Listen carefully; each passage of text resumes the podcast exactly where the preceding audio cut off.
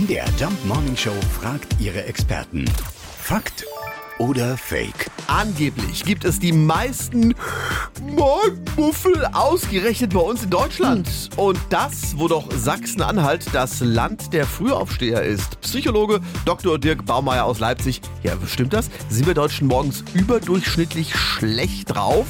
Ja, ganz entgegen dem landläufigen Klischee der fleißigen Deutschen legen das zumindest die Ergebnisse einer Befragung nahe, die der Energieversorger E.ON gemeinsam mit Kantar Emnet unter 10.000 Europäern durchgeführt hat. Demnach kommen 55 Prozent der befragten Deutschen ganz schlecht aus den Federn, wovon etwa ein Drittel fast eine ganze Stunde lang muffelig bleibt. Das sind ähnlich schlechte Werte wie bei den Schweden, Briten und Tschechen, übrigens im Gegensatz zu den eher gern früh aufstehenden Rumänen und Franzosen.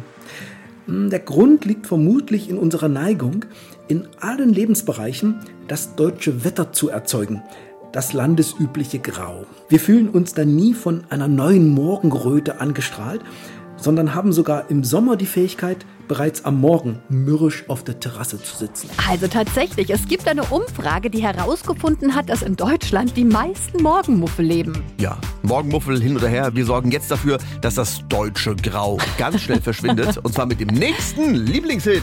Fakt oder Fake? Jeden Morgen in der MDR Jump Morning Show. Mit Sarah von Neuburg und Lars Christian Karde. Und jederzeit in der ARD Audiothek.